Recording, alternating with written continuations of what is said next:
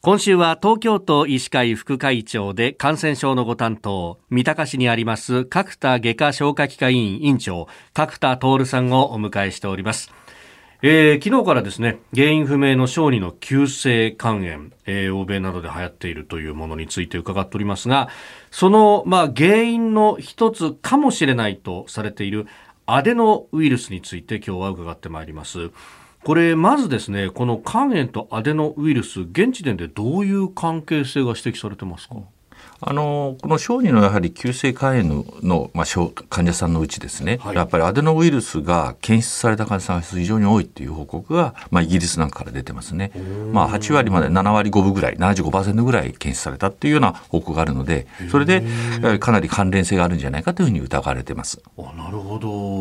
これここへ来てアデノウイルスが流行ってるって何か原因は考えられるんですか？そうですね。やっぱり一つ言われてるのは、あの、コロナウイルスがずっと流行ってましたよね。えー、まあ今も流行ってますけど、えーはい、そうするとウイルス干渉って言って、一つのウイルスがわーって流行ると、他のウイルスがあまり流行らなくなるんですよ。うん、そして、まあ2年間以上もコロナが流行ってますから、はい、本来今まで冬とか夏とかにこう流行ってたアデノウイルスがあまり流行らないと。そうすると、まあ、それに対するまあ抗体を持ってないっていうかな、か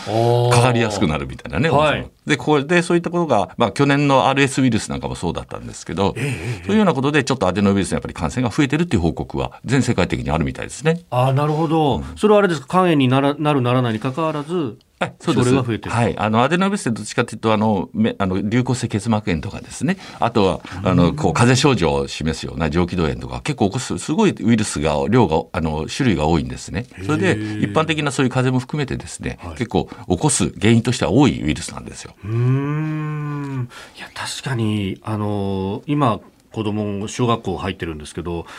保育園通わした頃にはこのアデノっていう名前はよく聞いたなと、まあ、そのぐらいある意味こう一般的なものではあったわけですか？そうですね。今でも一般的なものだし、まあ、保育園なんかだと本当によくもらってきちゃうっていうかな、はい、ありますよね。で、まあ、あの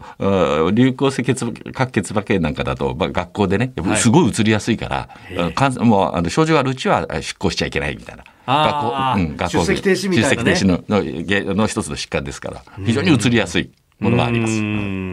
またそうだ、なんかいろいろ思い出してきたんですけど、それこそこう、あの、夏とかでこう、プールの授業があったりなんかするタイミングでこれが流行ってしまうとっていうのを、で、こう、タオルを強要したりなんかするとみたいな、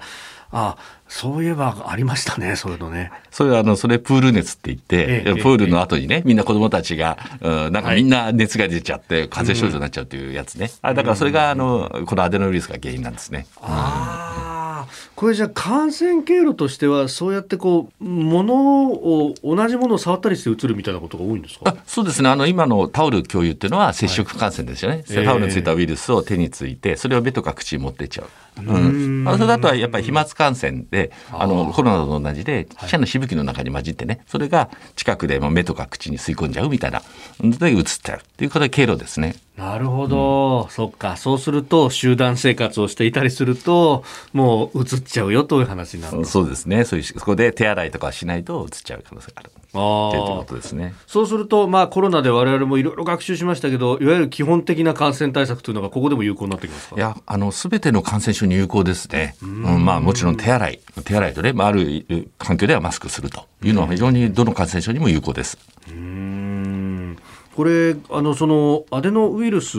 どうなんですか？なんかあの治療法としてはもうこれ免疫力でってことなんですか？いや基本的にはウイルス感染って、まあ、特効薬、はい、なそれを治す薬ってあんまりないんですよね。だから、うん、ですから体の中で抗体ができてそしてそのウイルスを全部薬するって形になりますから、はい、その期間はやっぱある程度かかるし、まあ、その間は無理をしないし人にうつさないっていうことが、まあ、ポイントですね。うん